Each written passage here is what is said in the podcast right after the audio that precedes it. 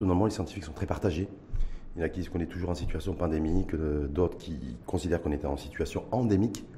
Donc, quel est votre point de vue là-dessus? Écoutez, c'est une première historique euh, à ma connaissance. Ce qui se passe actuellement dans le monde depuis deux ans, c'est la première fois où aussi bien les experts médicaux que la population générale découvrent en même temps une pathologie ou une, une un virus que, au fur et à mesure, aussi bien les experts médicaux apprennent sur le terrain ce que c'est, que la population euh, non médicale apprend euh, à travers les médias, à travers les réseaux, à travers, surtout avec maintenant le, phénomène des réseaux sociaux qui, euh, qui diffusent des informations de plus en plus parfois de fausses informations, parfois des vraies, et tout le monde se trouve sur le même pied d'égalité, aussi bien experts médicaux que non médicaux, pour essayer de, commenter et de, parler de cette pandémie comme s'il s'agit de quelque chose de banal, de tous les jours. Euh, oui, euh, euh, même j'ai eu des, des gens qui n'ont rien à voir avec le domaine médical qui commencent à nous contredire en tant que médecins sur certains faits médicaux. Hum. Et ça, c'est une première. Mais en même temps, docteur je dis Talib, aujourd'hui, beaucoup de scientifiques dans le monde et des pouvoirs politiques hein, ont pris des décisions fortes. Oui trancher sur la gestion de sortie de crise. Mais en se référant à des experts médicaux. Il y a toujours des, comités, des, comités, scientifiques. dans tous les pays du monde. Sachant que la décision en dernier lieu revient aux politiques. On est bien d'accord Tout à fait. Heureusement et malheureusement dans un sens. Heureusement dans le sens où euh, euh, il y a des décisions qui reviennent de la politique, aux politiques, et c'est tant mieux, mais il y a des décisions qui reviennent quand même qu'il faut écouter les experts, les experts médicaux, scientifiques. Scientifiques. Valeur aujourd'hui, considérant, si on doit en, en considération la, la situation au Maroc, on est en sortie de crise, on n'est pas en sortie de crise. Partout, les pays, euh, ne serait-ce que les pays, de, les pays du sud de l'Europe, qui sont juste à côté de, nous, sont déjà en sortie de crise, avec la levée quasiment totale, ou en tout cas progressive, des, euh, des, euh, directives sanitaires. Il faudrait prendre en, compte une chose. On est au XXIe siècle. C'est un vase communicant. Le monde est devenu communicant sur tous les plans. C'est-à-dire vouloir traiter cette affaire nationalement ça serait un fiasco. Hum. Il faut essayer. Est-ce que c'est ce qu'on a fait jusqu'à présent Oui. Lorsqu'on a décidé de fermer, de fermer les frontières, en fin novembre On a eu des mutations en interne qui se sont produites à Casablanca et puis par la suite à l'échelle marocaine. À quoi ça sert dans ce cas-là de fermer les, les, portes? Donc pour vous, c'est une erreur de, en matière de décision médicale, de sanitaire, j'allais dire C'est-à-dire qu'il fallait quand même écouter les scientifiques qui étaient quand même pas très chauds pour la fermeture totale de, des frontières. Il fallait quand même laisser les choses mhm. avancer tout en essayant d'inciter les populations à, à, prendre des mesures de distanciation et à respecter et à, se faire vacciner maximalement. Docteur Rochetel, ça tombe très bien. La position scientifique, en tout cas du comité scientifique anti-Covid, c'est de dire il n'y a pas de levée d'assouplissement sanitaire de possible. De possible. Est-ce que vous partagez ce point de vue-là? Je partage dans, dans une certaine mesure. C'est-à-dire qu'il faudrait quand même qu'on incite les, populations régulièrement, qu'on leur fasse des rappels sur le plan de, distanciation, de mesures euh, anti-Covid, comme ce qu'on a fait depuis maintenant deux ans, mais pas fermer les portes. Fermer les portes vis-à-vis des étrangers. On est dans un pays fragile économiquement. Mhm. On a besoin de touristes. On a besoin de RME qui viennent qui rentrent au, pays et qui donnent une bouffée d'oxygène pour l'ouverture des frontières. Elle, était, elle, était, elle est efficiente. Elle est, elle est réelle depuis le 7 février dernier. Oui, mais avec des contraintes qui ne sont pas très euh, euh, attractives là pour euh, les, touristes et les RME. C'est-à-dire on demande. Il faut être raisonnable et puis surtout garder le bon sens, dans le sens où on a demandé aux gens de se faire vacciner trois, trois fois. Mmh. Ben, trois fois, c'est suffisant normalement pour pouvoir couvrir la population et correctement, pour couvrir cette, la, personne qui est concernée par la vaccination. Pourquoi lui demander encore de faire un PCR avant son rentrée au Maroc et puis refaire encore un autre PCR à l'arrivée? J'ai vécu cette expérience il n'y a pas longtemps qu'hier. j'ai eu mes trois doses, j'ai eu mon PCR avant de prendre l'avion. 24 heures avant, et puis on m'a fait encore un autre PCR à l'arrivée. Un PCR ou un antigénique quand vous êtes Un antigénique, mais bon. Euh, mais Donc ça veut dire Est-ce que ça veut dire, docteur Roger Talib, que les, euh, décourageant, les scientifiques ou des scientifiques chez nous en font trop Valeur aujourd'hui, on est le 21 février, euh, on parle plus, enfin en tout cas à l'échelle l'échelle planétaire, on ne parle plus forcément d'une pandémie, même si l'OMS considère qu'on est toujours en situation pandémique. Oui. Est-ce que vous considérez qu'on est en situation endémique Endémique, il faudrait commencer à, réfléchir sérieusement à rendre euh, cette pathologie, ou à la faire la prendre en, charge correctement, certes, mais la considérer comme toute pathologie. Pourquoi on ne le fait pas? Pourquoi on n'y arrive pas euh, Je ne comprends pas pourquoi, et pourquoi il y a cette, cette psychose qu'on a mhm. créée chez les gens. Et maintenant, il y a les mêmes, des gens qui doivent consulter pour des pathologies beaucoup plus graves, beaucoup plus sérieuses, telles que le cancer, telles que les maladies cardiovasculaires, qui se sont euh, menacés en allant vers le médecin ou en allant dans les structures euh, hospitalières, que ce soit privées ou, publiques, par peur d'être contaminés. C'est une psychose qui peut, qui peut nous coûter très cher. Donc, ça veut dire qu'il y, a un coût économique aussi à cette psychosophobie qui existe toujours chez nous vis-à-vis de la Covid. surtout sanitaire, surtout sanitaire. Maintenant, vous, comme, en tant que scientifique aussi, ce comité scientifique anti-Covid euh, considère qu'avec un peu plus de 5,5 millions de personnes vacciner trois doses, c'est beaucoup trop insuffisant pour assouplir les mesures sanitaires. Est-ce que c'est un point de vue et un argument, j'ai envie de dire, que vous partagez? Écoutez, bien sûr qu'il faudrait quand même, euh, certes, nationalement, il faut quand même encourager davantage euh, la, vaccination, euh, la, troisième dose, la vaccination par la troisième dose de la population générale. Mais il faudrait quand même qu'il y ait quand même une politique planétaire. Parce qu'on a beau vacciner les Marocains à fond, mais si on continue à négliger des populations africaines subsahariennes sans vaccination de la troisième dose, ou même pas la première dose dans certains cas, on aurait obligatoirement des mutations qui vont se produire pour les virus, qui vont encore contaminer avec d'autres euh, variants. Sachant qu'aujourd'hui, il n'y a pas de variant. Il n'y a, pas de variant. Et nous, on, le moment, on, est sur un train de 20 ou 30 000 personnes Tout à fait. qui se font vacciner tous les jours pour la troisième dose. C'est très faible. Sachant que des pays à l'international, si on prend si on benchmark très rapidement, mmh. docteur Roger Talib, c'est euh, il n'y a plus la vaccination massive comme priorité. Oui, parce que là, maintenant, on commence à considérer la chose comme, euh, comme pathologie euh, hivernale ou, une maladie, endémique, maladie endémique, comme toute une grippe qui peut arriver. Bien sûr qu'il faudrait à ce moment-là couvrir les personnes qui sont vulnérables, genre personnes âgées, personnes qui ont une immunité défaillante ou, ou autres, pour pouvoir quand même les protéger contre pourquoi, on, pourquoi on bloque nous là-dessus? On a l'impression qu'en fait on est en train de végéter. On nous dit que s'il n'y a pas 22 ou 23 millions de personnes chez nous qui sont vaccinés trois doses, ben, voilà, on va rester en l'état, on va rester tel qu'on est aujourd'hui. Rouverture, rouverture des frontières, mais conditionnée aussi. Je vous invite à poser la question aux politiques, monsieur euh, le, politique s'est exprimé, le chef de gouvernement à la CGM, il y a, ben, il a, un peu plus de 15 jours. Oui, tout à fait, mais je ne sais pas pourquoi on, en fait encore trop. Mais c'est, alors qu'il y a d'autres priorités. C'est le, politique là-dessus qui a le, qui a le dessus sur la décision, qui fait sur la décision. Oui, tout à fait. Plus que le scientifique. Beaucoup plus que le scientifique. Mais le scientifique ne veut pas, ne veut pas euh, aussi un assouplissement des. Il y a de moins en moins de scientifiques qui, qui appellent à la à, garder la même politique actuellement que, ce qu'on faisait avant. Hum. C'est-à-dire qu'on considère cette pathologie comme, comme une pathologie endémique et puis qu'on s'arrête là. Pas toutes les pathologies aussi, parce qu'il y a beaucoup de pays aussi qui ont pris des décisions politiques hum. en s'appuyant sur des recommandations scientifiques. On dit attention parce que les populations dans nos pays, je pense aux pays européens, en Occident essentiellement, ont des marqueurs psychologiques qui sont extrêmement graves et dangereux. Donc il faut aussi que les populations générales commencent à respirer. Reprennent une vie normale. Reprennent une vie normale. Et la preuve, c'est que maintenant, économiquement, ça va de mieux en mieux dans les pays européens et les pays occidentaux. Il y a de moins en moins de chômage. parce que la, la, la, courbe, la courbe épidémiologique est en, est en décroissance. le pic des nouveaux cas, des cas sévères et des décès est en décroissance aussi. Hein. Il est temps d'ouvrir, de s'ouvrir et de laisser les gens vivre normalement comme, comme ce qu'on faisait avant la pandémie. Hein? Oui, pour pouvoir quand même euh, booster l'économie dans le pays vraiment. Vous êtes beaucoup plus favorable à booster l'économie qu'à booster le, ah la troisième dose et le troisième, la troisième dose booster. La, troisième dose, je suis pour en tant que médecin je suis convaincu de la chose. La preuve, c'est que j'en ai eu la, troisième et j'ai poussé toute ma famille à, le faire et même j'essaie de convaincre mes, mes, les, mes, collaborateurs. Il y a 1700 employés dans le, dans le groupe qui sont en majorité vaccinés par la troisième dose. J'ai exigé ça, j'y crois. Vous l'avez exigé? Oui, je l'ai exigé. C'est-à-dire que si une, personne de votre groupe, du groupe Agdital, n'est pas vaccinée trois doses, pas de schéma vaccinal complet, il ne peut pas venir travailler. J'ai fait, j'ai fait un communiqué, c'était déjà pour la deuxième dose. J'ai communiqué en intérieur avec les, différents collaborateurs pour leur exiger de se faire vacciner. Et les gens qui n'étaient pas vaccinés, ils pouvaient être considérés comme en chômage technique jusqu'à ce qu'ils soient vaccinés. Donc vous, avez, devancé le, oui, parce que là, il y a le gouvernement. Il y avait la, vie humaine. On, touche à la vie humaine en tant que médecin et en tant que soignant. Il n'est pas question de contaminer un patient qui vient de se faire, qui va venir pour autre chose que, le, que, la, que, que le Covid de le faire euh, choper cette, euh, cette, euh, cette infection. Donc, Donc il dans les 1700 collaborateurs du groupe tout à fait. de disposer d'un pass vaccinal. Pass vaccinal. Tout à fait. Donc, donc, est-ce que vous, donc du coup, vous êtes dit... Je suis très convaincu de la, chose. La décision politique a été prise de de faire en sorte que tout fonctionnaire, en tout cas rattaché à ces trois ministères qui exigent le pass vaccinal, ministère de la Justice, ministère de, de, la, de la réforme de l'administration, euh, et, ministère de l'eau et de l'équipement qui exige le pass vaccinal, vous dites ils ont raison. Moi, je parle de mon secteur, parce qu'il n'est pas question qu'un soignant soit un contaminant pour un patient qui vient pour autre chose que le Covid.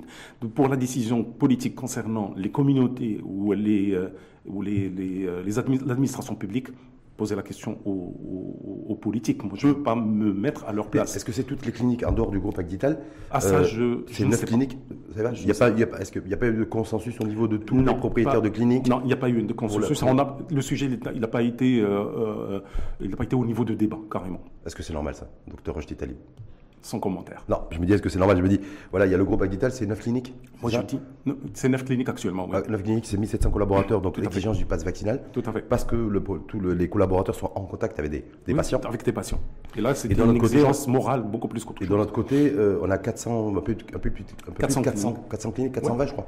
400 et quelques, oui. 420. Et euh, par contre, ils n'ont pas le même niveau d'exigence. Ah, Alors qu'ils sont en contact aussi avec des, avec des patients. Je ne connais pas leurs exigences, c'est Rachid. Je ne peux, pas, hum. peux pas me prononcer à leur place parce que je ne connais pas leurs exigences en interne. Hum. Mais il n'y a pas de c'est pas une, une, décision qui est euh, collégiale avec toutes les euh, cliniques concernées. Ce qui est un petit peu dommage, non? C'est dommage. Hum. Parce que si c'est pas collégial à ce niveau-là, je me dis que ça peut être, ça peut ne pas être collégial sur d'autres sujets, non? Ah, Je sais pas, parce qu'on va y, d'ailleurs, on va y revenir, mais, mais sur le pass, sur le pass vaccinal, le fait qu'il euh, est possible, en tout cas, on ne sait pas, parce que ça a été annoncé par, par le chef de gouvernement, la CGM, il y a une quinzaine de jours, qu'il soit étendu au secteur privé. Est-ce que vous, voilà, c'est bah, pour, pour, parce que l'État, c'est les pouvoirs publics, hein, veulent booster la troisième dose pour pouvoir faire en sorte qu'on retrouve collectivement une vie normale. C'est-à-dire, voilà, on va aussi conditionner ça ou un passe vaccinal pour aller travailler et peut-être aussi pour se rendre dans certains lieux publics. Je suis devant un dilemme. Est-ce que l'idée, vous, en tant que scientifique Moi, moi j'y crois beaucoup à la troisième dose, mais je, je, suis pessimiste dans la mesure où il y a beaucoup, beaucoup de pays qui ne vont pas bénéficier ni de la deuxième ni de la troisième dose. Je parle des pays africains subsahariens. Et ça, ça me pose un énorme problème. C'est-à-dire sur le plan scientifiquement parlant, tant qu'on n'a pas la population générale du monde entier qui est couverte à la hauteur de 70%, on serait toujours on ne sera pas à l'abri d'une autre vague de Covid. Hum. Donc, ou bien on traite la chose de façon planétaire, ou on doit revoir la copie autrement. Hum. Sauf que tout ça, ça va prendre du temps. On dit que même ah l'OMS a dit en termes de prévision, euh, pour que l'Afrique soit, les populations soient totalement. Je crois que c'est un peu, un peu, plus de 10% de la population africaine qui est totalement vaccinée. À peine, extrêmement faible. C'est très très faible. Hum. Oui, justement. Le Maroc, il a fait quand même de grands pas à ce niveau-là, hum. politique qui est très très bien, qui a été bien définie dans ce sens, euh, dans le sens où ça a permis quand même une, à 80% de la population qui était couverte euh, par les deux doses ce qui nous a permis quand même de sauver des milliers de vies. Il ne faut mmh. pas l'oublier, il ne faut pas le faut garder mais ça. Ces concitoyens aussi qui, qui sont connectés dans, par les, dans les médias à travers le monde, qui, voilà, qui voient les choses évoluer, des pays qui disent de toute façon la, la troisième dose n'est pas forcément, c'est pas, pas parce qu'on a une troisième dose de booster qu'on va, qu'on va freiner la circulation du virus. Je, voyez je voyais pourquoi je parlais au début d'une banalisation de, de, de, la chose, de telle sorte à ce que tout le monde maintenant prend commence à prendre des décisions scientifiques en disant et commence à remettre en question la, la position scientifique bien euh, figée au niveau de la vaccination ou au niveau de ce fléau qui s'appelle Covid. Parce que tout le monde maintenant devient connaisseur. Tout le monde est devenu, hein, euh, comme le, moi, j'ai fait l'analogie avec l'équipe nationale ou l'équipe de foot. Tout, le monde, est, sélectionneur. tout le monde est entraîneur. Mais en même, temps, mais, en même temps, il y a un certain nombre de pays, docteur Roger Talib, qui, qui disent voilà, on va même retirer le pass vaccinal. Ouais. Donc voilà, c'est donc, je dis un petit peu le, le citoyen marocain, ils veulent lambda comme moi, qui se dit voilà, il n'y aura plus de pass vaccinal, il y aura, il y a même en termes de mesures de restriction, il y a des pays, je crois que c'est Israël qui a pris cette décision hier, il n'y aura même plus l'obligation de présenter un test PCR hum. euh, à l'entrée, beaucoup de pays européens, dont la France d'ailleurs hum. aussi. Voilà. Donc se dire voilà, est-ce qu'il n'y a pas besoin aussi et nécessité d'avoir une communication claire des pouvoirs publics sur la stratégie anti-Covid sortie de crise? Il faut comprendre les pays comme le nôtre, c'est-à-dire qu'on n'a pas une offre sur le plan sanitaire assez confortable pour pouvoir faire face à toute, toute vague nouvelle qui viendrait dans, dans l'avenir. C'est-à-dire qu'il faudrait comprendre les autorités marocaines dans le sens où si jamais il y a une autre grosse vague, on n'a pas assez de capacité de lit, de mm. réanimation de soins intensifs pour pouvoir faire face à cette vague. Contrairement aux pays développés, européens, occidentaux en général, ils ont une offre quand même assez confortable pour pouvoir faire face à ce genre de choses. Oui, mais en même temps... Bon, ils, ont pensé maintenant économique beaucoup plus que, que, que médical, que, que, santé, on va dire, parce que l'économique, il prime. Mais imaginez une population qui est diminuée sur le plan économique, elle serait obligatoirement Vous êtes démunie. anesthésiste réanimateur. Le taux d'occupation de lits en réanimation aujourd'hui, il est autour de 6%. Très faible très faible, on est d'accord. tout à fait. On sait très bien aussi que s'il y a un nouveau variant euh, qui émerge dans une, quel que soit le pays dans le monde, il y a toujours un effet différé. Tout à fait. donc on a toujours un mois, un mois et demi de marge. tout à fait. Est-ce qu'on ne peut pas prendre le risque, le risque Aujourd'hui, est-ce qu'il vaut le coup ou pas? Dans la perspective d'ailleurs du ramadan, un contexte social extrêmement tendu aujourd'hui avec la poussée inflationniste et l'augmentation des prix de denrées alimentaires et de produits énergétiques, de faire voilà, on, ouvre tout, intérêt. on ouvre tout parce que les conditions sont réunies pour qu'on puisse le faire. On n'a pas de pétrole, on n'a pas de gaz, on a les ressources humaines qui sont potentiel humain qui est magnifique, extraordinaire et qui fait la richesse de ce pays. Il faut laisser ce potentiel humain, s'épanouir davantage et le laisser travailler dans la paix sans lui, mettre encore une pression psychologique davantage qui ne sert à rien et qui sert absolument à bloquer le pays. Rocher Talib est, totalement favorable, c'est important parce que je rappelle que le groupe Hôpital, c'est le premier groupe de cliniques privées au Maroc, totalement favorable à la levée de toutes les barrières et de toutes les mesures restrictives d'un point de vue sanitaire. Affirmatif. Ce que vous n'arrivez pas à comprendre aujourd'hui, c'est pourquoi on maintient encore une jauge à 50% pour tous les rassemblements publics. Vous comprenez pas ça? Moi, je vous dis, je suis extrémiste parce que je mets l'économique et le social en priorité. Il faudrait à ce moment-là laisser les gens vivre comme avant. Il y a d'autres priorités, même sur le plan santé. Il y a des maladies qui tuent beaucoup plus que le Covid les cancers qui tuent de plus en plus, et les pire encore, parce qu'ils consultent de moins en moins, et les maladies cardiovasculaires qui s'aggravent, qui s'aggravent jour après jour, parce qu'ils sont mal pris en charge actuellement, moins pris en charge, à cause de cette psychose qu'on a créée par le Covid. Euh, psychose et phobie, donc le docteur Rochit Talib, ce que en tout cas sur, le, sur ce sujet-là, c'est que vous êtes favorable à la levée de, de, toutes, les de toutes les barrières, on de toute forme de protectionnisme sanitaire. On ne peut pas se permettre de faire de l'excès à ce niveau-là, parce qu'on n'a pas les moyens économiques et sociaux pour pouvoir faire face à ce, genre de, décision. En, des décisions aussi qui marquaient, en tout cas, on le on parlait tout à l'heure de la poussée inflationniste. Vous avez vu partout, dans, partout sur les réseaux sociaux, dans tous les médias, l'augmentation des prix euh, de l'huile de table, de la sardine, de kilos de viande, du litre de gasoil. Euh, est-ce que, ma question c'est, est-ce que déjà vous avez un avis vous là-dessus, un point de vue? Je sais que vous n'êtes pas économiste. Je ne suis pas économiste, je ne me permets pas quand même de, m'avancer dans, un, sur un terrain qui que je ne maîtrise pas. Est-ce que vous êtes impacté, vous, en dehors du fait que le docteur Rochit Talib, comme tout citoyen lambda, j'ai envie de dire, met son essence et donc euh, constate aussi l'augmentation des prix des carburants ou lorsque vous allez, vous allez faire vos courses, donc il y, il y a une augmentation générale des prix. Est-ce que vous, dans le, est-ce que dans le domaine de la santé? Bien sûr qu'on est impacté. Oui. La preuve, c'est que vous pouvez la, poser la question à tous les médecins dans leur cabinet. Il y a une fréquentation de moins en moins importante de la population parce que les gens n'ont pas assez de moyens pour pouvoir venir consulter pour des pathologies parfois très sérieuses. C'est-à-dire qu'il y a un arbitrage qui est fait au niveau, du, niveau de la dépense, des dépenses des ménages. Il y a un impact négatif sur la, le pouvoir d'achat hein. du Marocain qui, qui se, qui même se répercute sur sa consultation, sur sa prise en charge médicale. C'est noté, c'est chiffré. Vous le, c'est chiffrable aujourd'hui ou pas C'est pas chiffrable malheureusement, mais c'est un constat qui est sur le terrain et on le voit même dans les différentes cliniques. Il y a de moins en moins de patients qui viennent en dehors de l'urgence, mhm. l'urgence vitale ou l'urgence euh, tout court, euh, pour venir euh, se faire soigner pour autre chose que l'urgence. Ah. Parce que là, il y a quand même un, pouvoir d'achat. Est-ce qu'il y a aussi un, autre niveau d'impact, docteur Rocher Talib, sur, le, sur les prix pratiqués? Aujourd'hui, on le voit, euh, il y a des, les prix flambent. Il y a des prix qui flambent euh, euh, suite à, la hausse des, des on matières premières, des produits énergétiques. Je me dis, voilà, est-ce que du côté de... Dans le secteur de la santé, on s'est toujours euh, contenté de peu. Depuis 2006, hein. la tarification n'a pas bougé. On a pris l'habitude de nous euh, adapter à des situations très difficiles. Et la preuve, c'est qu'on n'a pas changé quoi que ce soit depuis 2006. Et on s'est adapté dans le secteur, euh, que ce soit la consultation, elle est toujours la même. On ne va pas Ça répercuter. On va pas répercuter. Dans les cliniques, les, tarifs n'ont pas bougé. Les, tarifs n'ont pas bougé, rien n'a bougé. Les médecins non plus, les médecins ben privés, les médecins libéraux. Personne n'a augmenté quoi que ce soit à ma connaissance. Hein. Je suis pas. Je vous pose cette question-là. Vous savez pourquoi je vous la pose cette question? C'est pas tout à fait innocent de ma part, parce qu'il y, a un député, il y a deux, trois semaines, qui a interpellé le ministre de tutelle, Khalid El Taleb, en demandant euh, que les euh, professionnels de, santé, en tout cas les acteurs de santé du secteur privé, plafonnent leurs prix. Alors je me disais, ça peut. Je ne sais pas si vous avez entendu parler de ça. C'est un, député de l'Union constitutionnelle qui a interpellé au, Parlement euh, Khalid El Taleb là-dessus, qui n'a pas donné, en tout cas officiellement, suite pour, le moment. Est-ce que, voilà, parce que l'État pourrait une fois de plus intervenir sur les, sur les prix pratiqués par les distributeurs de, carburant. Il faudrait quand même pas commencer par le, commencement, ça oui. surtout ça. Ouais, mais est-ce qu'après le commencement, c'est le, serpent qui, qui, mord sa queue là Je préfère à ce moment-là. Est-ce qu'il n'y a pas le risque pour vous Est-ce qu'il n'y a pas le risque pour vous que l'État et les pouvoirs publics après, euh, s'ils prennent la décision, en tout cas c'est pas fait encore, de, de plafonner en tout cas les, les prix Mais ils sont déjà plafonnés. La majorité, la majorité des, spécialistes, ils se contentent de 250 dirhams euh, la consultation entre 250 et 300 dirhams depuis des années. Hum. Pareillement pour le médecin généraliste, entre 120 et 150 dirhams la consultation depuis des années. C'est-à-dire que rien ne va changer euh, hum. à, cause de l'impact de, la cherté de la vie. Hum. C'est-à-dire au contraire, on a toujours été sociaux dans notre euh, mindset et on continue à être sociaux. Il ne faut pas oublier que 60% de la population viennent dans le secteur privé pour se faire soigner.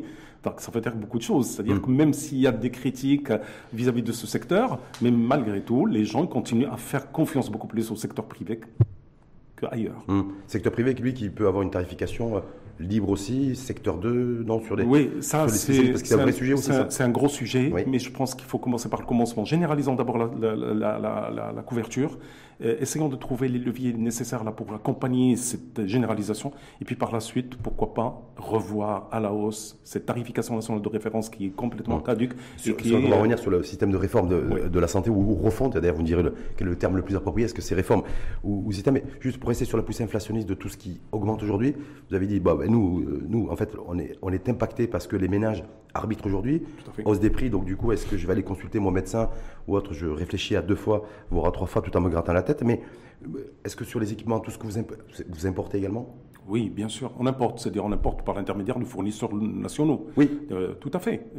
Donc est-ce que vous avez, est-ce que vous êtes impacté aussi? Parce que je me dis moi si, bah, je sais pas, un scanner qui est importé d'un territoire ou d'un continent X, est-ce est-ce que le prix a augmenté? Est-ce qu'il y a un impact? Obligatoirement. Obligatoirement. Donc ça veut dire que si je fais une séance, on est, doublement impacté. On est doublement impacté. Déjà historiquement, on paye plein pot les, les, les, taxes sur les, équipements qu'on importe, mm-hmm. plein pot. On paye les, 20% comme toutes les de TVA, comme de TVA, comme, mm-hmm. euh, pour tout produit euh, euh, de, luxe ou mmh. de service ou autre, alors que c'est un produit qui est socialement utilisé, parce que là, c'est dans, un secteur quand même très sensible, qui savoir, à savoir la santé.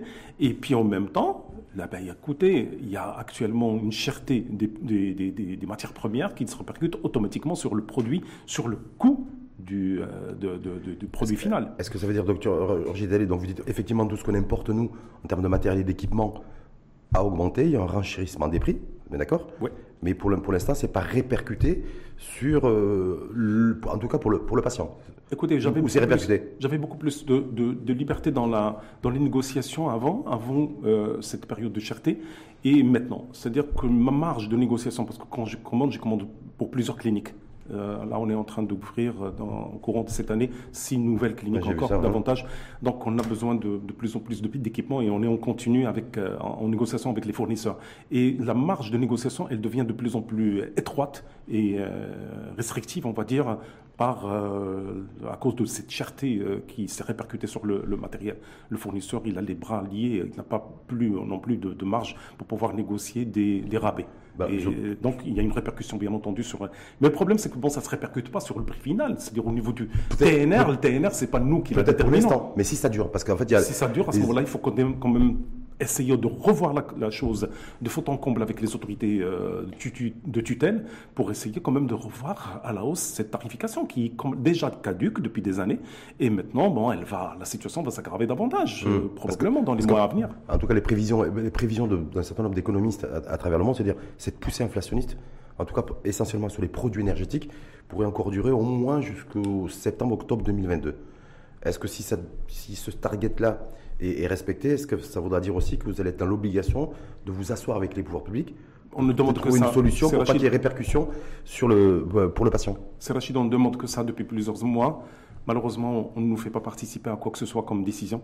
Il y a des réformes qui sont en cours. Le secteur privé n'a pas été impliqué, n'a pas été sollicité. C'est-à-dire quel type de réforme? Parce que ben, réformes qui sont, ben, La généralisation, elle va être accompagnée de pas mal de réformes. Hum. Il y a une réforme de santé dont on parle euh, régulièrement euh, euh, au niveau des autorités de, tutelle.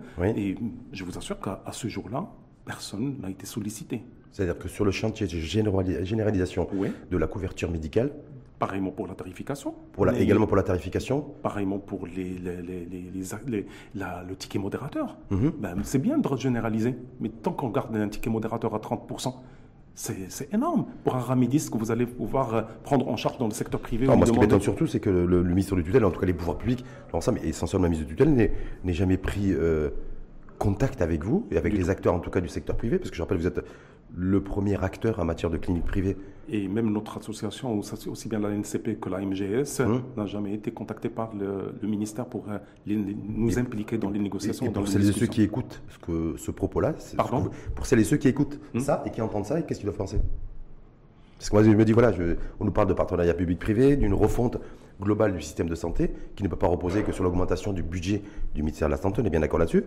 Et en même temps, on a le représentant du secteur privé, des cliniques privées, hein, qui nous dit, mais moi, je ne me suis jamais assis. Des cliniques privées qui traitent 60% de la population 60% de la marocaine. population marocaine et qui me dit, moi, je- 95% des Marocains Je n'ai jamais pris le thé, je me suis jamais posé, le thé pour une réunion de travail, hein, Tout à fait. voilà, avec, le, avec les pouvoirs publics, avec le ministre de la Santé, pour mettre sur la table les responsabilités et engagements de chacun, dans le cadre d'un partenariat public-privé, réforme de la santé Tout et fait. la mise en route de la, couverte, de la couverture Affirmatif. santé. C'est vraiment c'est ce qui nous choque nous aussi autant qu'acteurs. Mhm. Ce jour-là, on n'a jamais été contacté. Est-ce que ça veut dire que, le, le- le ministre de la Santé et le pouvoir public considère que la santé, c'est la, santé publique, c'est pas la santé, la l'impression santé que privée? a- que c'est ça? Et ouais, justement, pourtant c'est le ministère de la Santé, hein, tout court, c'est le ministère de la Santé, aussi bien privé que public. Mhm. Il n'y a pas de dualité, on est dans le même bain. C'est-à-dire qu'il faudrait quand même nous impliquer davantage pour pouvoir quand même, parfois on va apporter de belles choses hein, pour, euh, pour le secteur. Mhm. Il faut nous écouter, il suffit de nous écouter. Est-ce qu'il y a une, une raison et un enjeu politique, docteur Roger Talib Parce Ah, que je me dis,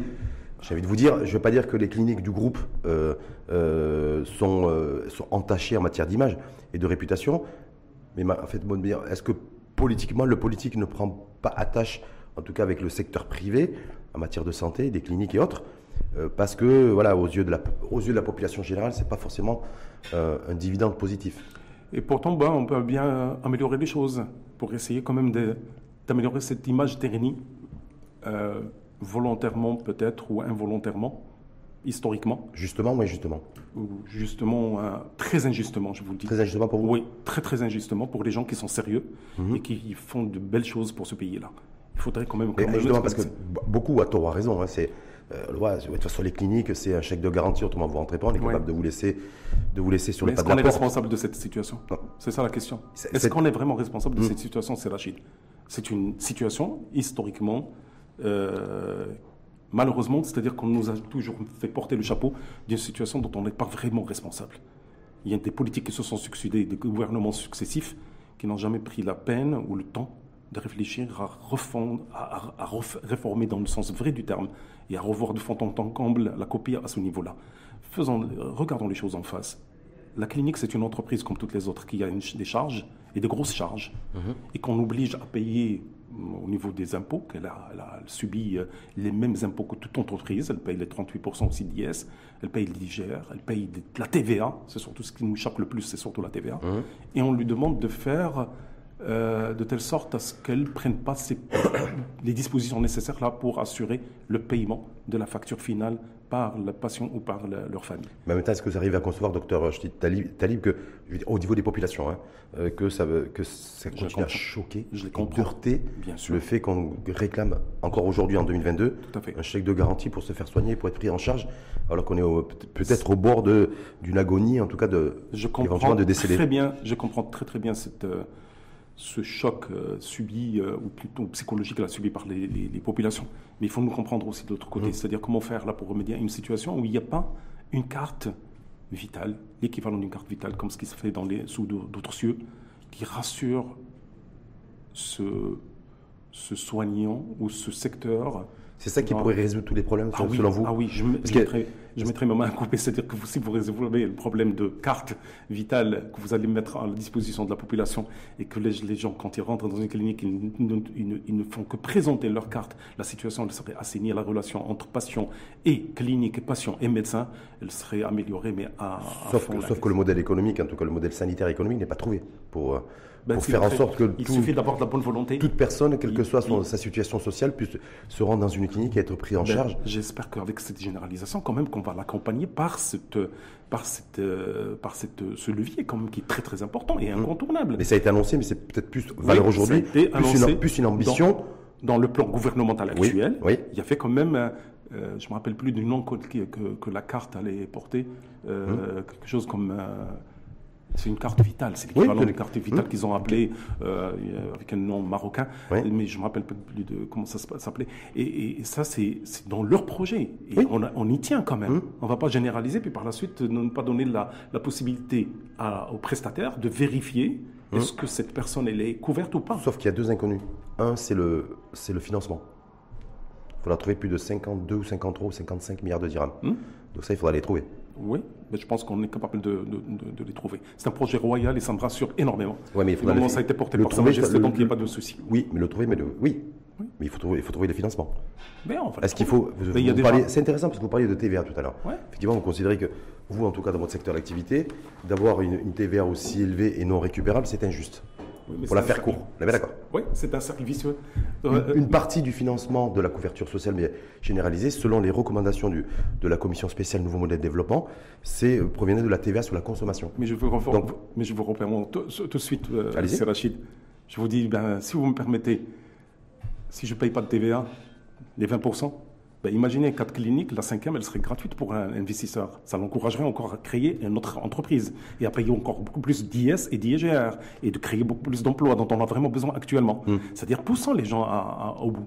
Et faites de telle sorte à ce que les, les- les entrepreneurs comme nous et autres, à ce qu'ils soient encouragés davantage à investir et investir lourdement. Investir Une dans la clinique- santé. Une clinique, Mais- une vraie clinique qui Ouais. répond aux normes, c'est du 150 à 200 millions de dirhams. Parc euh, d'investissement pour D'investissement pour les Avec un taux de rentabilité de combien que je Rentabilité me vois aussi 150, 200 C'est millions. à- à un chiffre, ça ne ça, ça- ça dépasse pas les 7-8%, monsieur euh, Rachid. Donc ça veut dire que j'ai investi 200 millions de dirhams Oui, et pour j'ai une avoir comme- rentabilité de 7-8% par an. Il faut être animé par la bonne volonté et surtout la- animé par la- une fibre patriotique et une fibre médicale. Il ne faut pas oublier que Abdul Daif devant vous, il est médecin. Et la fibre médicale l'emporte beaucoup plus que le, le- que le côté financier. Le financier est très important, il n'y a pas d'honte. Il ne faut pas considérer ça comme tabou. C'est une entreprise comme toutes les autres qui cherche quand même à faire des Mais bénéfices. ça veut dire quoi Rachid Talib, euh, docteur, parce que j'étais docteur, Moi- je rappelle, docteur Rachid Talib, ça veut dire que la marge nette dégagée par une clinique autour de 7% moyenne, hein, Oui. c'est bien ça Oui. Est plus élevée que celui du patron d'officine ou, le, ou celui qui est patron d'un laboratoire pharmaceutique.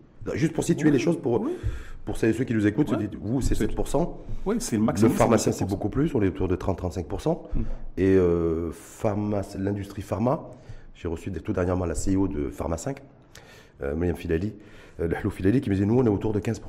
Ouais. Et donc vous me dites, vous, nous, les cliniques, On c'est est- 7%. Quand on est dans la transparence la plus totale et euh, qu'on travaille dans la transparence, à ce moment-là, on dégage ce genre de, de- de bénéfices, je vous assure. Et quand on n'est pas dans la, quand Ah, on n'est ça- pas dans la transparence, Je ne peux pas me On- on prononcer à la place des autres. oui. Non, mais je me dis, vous savez ce que vous coûte en tout cas tout ce que vous payez comme impôt, vous l'avez dit, que ce soit l'IS, que ce soit Ah, on participe très, très activement au paiement des, des impôts. hein. Hum. Et si je vous dis que le secteur, si on l'encourage, et surtout avec la généralisation, on peut encourager les investisseurs à, à y aller à fond. Hum. Et ça, ça va créer aussi bien de la richesse que, que même sauver des vies. Hum. C'est-à-dire c'est à double, à, à- à double objectif. Hum. Il y a l'objectif de créer des- de la richesse en payant des impôts, beaucoup plus d'impôts, en créant de l'emploi, et puis en même temps soigner et sauver Donc en des fait, vies. vous êtes, clairement en train de dire, investir 150 ou 200 millions de dirhams pour, pour une clinique, est bien d'accord Ouais. Euh, assure, on peut gagner de l'argent, puisqu'on peut gagner jusqu'à 7% de rentabilité par an, Hum. et en même temps, on crée de la valeur, parce qu'on aussi on emploie des, on, on crée de l'emploi.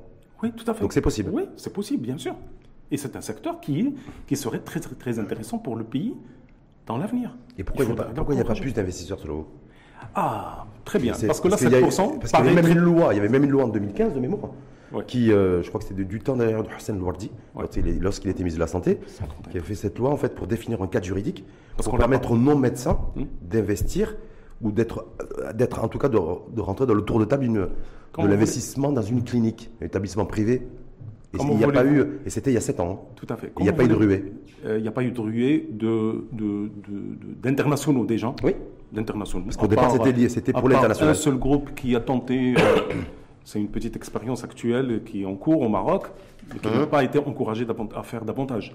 Par contre, le Marocain, là, comme euh, euh, la personne que vous avez dans- devant vous, Oui. il cherche quand même à faire davantage malgré, malgré les difficultés rencontrées quotidiennement pour investir. Je vous le dis, hein, ce n'est pas une, une affaire facile. Créer une, une clinique ou une entreprise au Maroc, surtout de cette envergure, Ça, j'imagine. C'est pas de la, c'est pas facile. Je vous le dis pour ne pas dire autre chose. Donc, euh, donc euh, ça, ça nous encouragerait encore davantage si on se fait accompagner correctement par les autorités pour créer encore davantage de, de, de richesses et de créer de postes pour soins de malades marocains ou étrangers, bien entendu. Mais en même temps, pour revenir sur cette loi-là, d'ailleurs, je, je reprends, je reprends mes notes, hein, 131-13, donc entre en vigueur en 2015, Hum. ouverture du capital aux, aux investisseurs non médecins, sept ans après, ça n'a pas fonctionné. C'est quasiment. Elle a fonctionné quand même pour les L'échec, c'est toute la ligne. Je veux dire, attirer. L'objectif, c'était un, attirer les investisseurs étrangers. Deux, améliorer l'offre de soins. Trois, euh, une meilleure couverture des déserts médicaux. et euh, quatre, création d'emplois et l'amélioration de la compétitivité du secteur. Je me dis, est-ce que vous, qui êtes un acteur majeur du secteur, docteur Rochitalu, vous regrettez en fait que cette loi, ouverture du capital aux non-médecins, aux non-médecins, euh, se soit soldée par un échec? C'est un c'est un véritable échec. C'est pas un Est-ce que c'est pour vous c'est pénalisant ou pas? Moi, moi, je ne vous cache pas. C'est-à-dire que cette loi nous a permis, autant que notre groupe, déjà le groupe a été créé après la loi. C'est-à-dire ça nous a permis quand même de, de lever des fonds euh, auprès d'institutions non euh, médicales, hein, des institutions financières, pour mhm. pouvoir nous accompagner. S'il n'y avait pas cette loi, euh, le, docteur Rachid Talib que vous avez devant vous, il ne serait pas président, directeur général d'un groupe de santé. Mais ouais, mais vous êtes médecin. Bah, bah, médecin, bah, vous pouvez. Parce que cette loi, c'était surtout pour les non-médecins. Non, mais vous pouvez me considérer comme non-médecin aussi. C'est-à-dire parce que je, je, porte la double casquette. Mais aux yeux de, la loi, vous êtes perçu comme un médecin ou comme un, ben, non-médecin Comme investisseur. Oui, tout à fait. Donc c'est un investisseur qui a été encouragé par cette loi. Il ne faut pas le négliger. C'est très très important et je ne suis pas le seul. Il y a encore d'autres groupes qui ont vu le jour grâce à cette loi. Mais il fallait quand même accompagner cette loi par d'autres leviers. Hum. Imaginez que les 7% dont on a parlé tout à l'heure comme moyenne ou euh, entre de marge nette, de marge nette en termes de rentabilité, elle n'est pas intéressante pour un investisseur étranger. Hum. Il serait très, beaucoup plus intéressant si ça dépassait les 15 ou 30% ou les 20%. Hum. En, Europe, par exemple, je sais que vous connaissez bien le, marché, hein, j'allais dire, un peu européen, la marge nette bénéfice euh, pour un propriétaire de clinique ou pour des propriétaires de clinique, elle est plus élevée que chez nous ou moins élevée Elle est beaucoup plus élevée que chez nous. C'est sûr. Dans un pays comme la France ou l'Espagne, on est à quoi Entre 15 et 20 ah Oui, ça dépasse les 15%. Ça, je mhm. peux vous le garantir. Euh, on peut bien benchmarker, mais je peux vous garantir que ce n'est pas intéressant pour un investisseur international d'aller devenir prendre des risques d'investissement dans un pays où il n'y a pas une facilitation euh, extrême au niveau de, dans, le secteur, mhm. venir euh, mettre des millions et des millions d'euros en montant des cliniques ou des hôpitaux privés. C'est-à-dire qu'il faut être réaliste. Il faut quand même faire accompagner cette loi par une révision de la tarification nationale de référence qui n'a mhm. pas vu le jour depuis 2006, qui est figée. Il faut, relever, les, prix Bien sûr. Et puis en même temps. Mais si on relève les prix des, de, de, de, la tarification de la fameuse TNR, ça c'est votre jargon à vous, est-ce qu'il y a un impact pour le, quel impact pour le patient? Ben, l'impact, non. Le patient, c'est l'État qui prend en charge. C'est là, c'est les autorités qui doivent prendre en charge, en plus, bien entendu. Mais c'est un cercle vertueux. C'est-à-dire que vous allez euh, avoir un État qui va miser davantage, mmh. mais qui va encourager l'investissement. Et mmh. c'est un investissement qui va être porteur aussi bien au niveau de la richesse, création d'emplois, création et paiement d'impôts, de, plus en plus d'impôts. Ben, donc, euh, euh, ce n'est que bénéf pour l'État. Mmh. Pourquoi pas? Sauf, comme vous dites, s'il est, est encore, donc il revoit la hausse les, la tarification nationale de référence, on est d'accord? Donc des prestations médicales? Que dans le secteur privé qui, qui seront plus élevées, donc avec une prise en charge plus importante pour l'État, on est bien d'accord? Tout à fait. Et vous dites pour pas qu'il y ait d'impact, euh, il n'y aura pas d'impact pour le patient? Du tout. Mais par contre, il faut qu'il y ait nécessairement un impact et un effet de levier sur l'investissement. Sauf qu'il faut une fiscalité pour ça. Comment Il faut une fiscalité pour ça. Oui, tout à fait. Ce qu'on n'a pas, pas aujourd'hui. Ben non, mais sinon, ben, si on a des groupes de plus en plus structurés et qui travaillent dans la transparence, ils vont payer davantage d'impôts et puis l'État trouvera son compte là Moi, j'ai vu personne s'élever ces dernières années, y compris il y, avait, il y avait des assises de la fiscalité en 2019, oui, mémoire, qui a demandé une fiscalité à la carte pour l'investissement dans le secteur des, de santé et clinique. J'ai pas vu ça. J'ai vu d'ailleurs lors de ces assises. On n'a euh, pas arrêté un de buzz. Vous vous rappelez ce bad buzz Oui, je m'en rappelle voilà. très bien. On a pas, on a, parce que là, c'était le buzz qui a, qui l'a emporté et puis il a, il a laissé les choses intéressantes et importantes euh, de côté, malheureusement. C'était l'actualité, ça c'était l'actualité. Effectivement, c'était quand même la demande. On n'a pas, on pas arrêté. Moi, j'ai fait partie à un certain moment du bureau national de la, de, l'association marocaine des, des, cliniques privées. Mhm. Et parmi les, les choses qu'on a mis euh, en, devant, c'était la demande de la révision de la, des incitations fiscales. Hum. C'est-à-dire qu'il y ait des incitations qui encourageraient davantage à investir dans le secteur de la santé. Mais pour, pour, inciter à davantage, excusez-moi, docteur Rochit Talib, davantage l'investisseur et le capital marocain ou le capital étranger? Ben, ben, je, sais pas, je vous pose la. Investisseurs tout court, pourquoi parler de Marocains ou étrangers ben, Mais Marocains, on ils seraient beaucoup plus. On nous parle de Made in Morocco, de protectionnisme aujourd'hui. De... on, est prêt, on est prêt à encore doubler d'efforts pour pouvoir créer davantage de, de, cliniques privées répondant aux normes internationales si on nous encourage sur le plan euh, fiscal et sur le plan euh, des citations. En tout cas, vous dites-vous que par rapport à cette loi de 131-13, donc ouverture du capital aux non-médecins investisseurs, ça fait, ça, fait déjà 7 ans.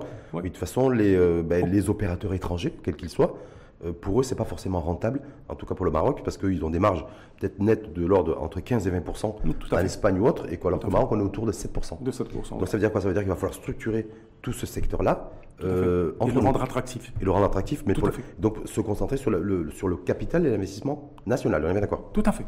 Pour le moment, il n'y a que le national qui peut être un, euh, euh, encourager, même avec les 7%, c'est-à-dire à aller davantage. Mais il faut faire encore beaucoup plus d'incitation là pour pouvoir l'encourager et faire de, de, plus en plus d'investissements dans ce secteur. Investissement dans ce secteur. En tout cas, on va y revenir, c'est-à-dire toujours la dimension humaine, sanitaire hum. et, et, financière, parce que c'est un secteur aussi qui, où il y a un gros, énorme déficit en matière de ressources humaines et de compétences. Il y a effectivement l'état de, l'état de santé, si je puis dire sans faire jeu de mots, des hôpitaux, des établissements de soins publics, mais euh, il y a aussi un gros déficit en matière de, mais je vous assure qu'il y a une schizophrénie là-dedans. Je, je m'explique. Parce qu'on il, y a plein, il y a plein d'écoles qui ont été autorisées à ouvrir pour former du personnel paramédical. Et en même temps, à la fin, quand ils euh, euh, donnent des diplômes à, ces, euh, à leurs lauréats, ces diplômes ne sont pas reconnus par l'État. Hum.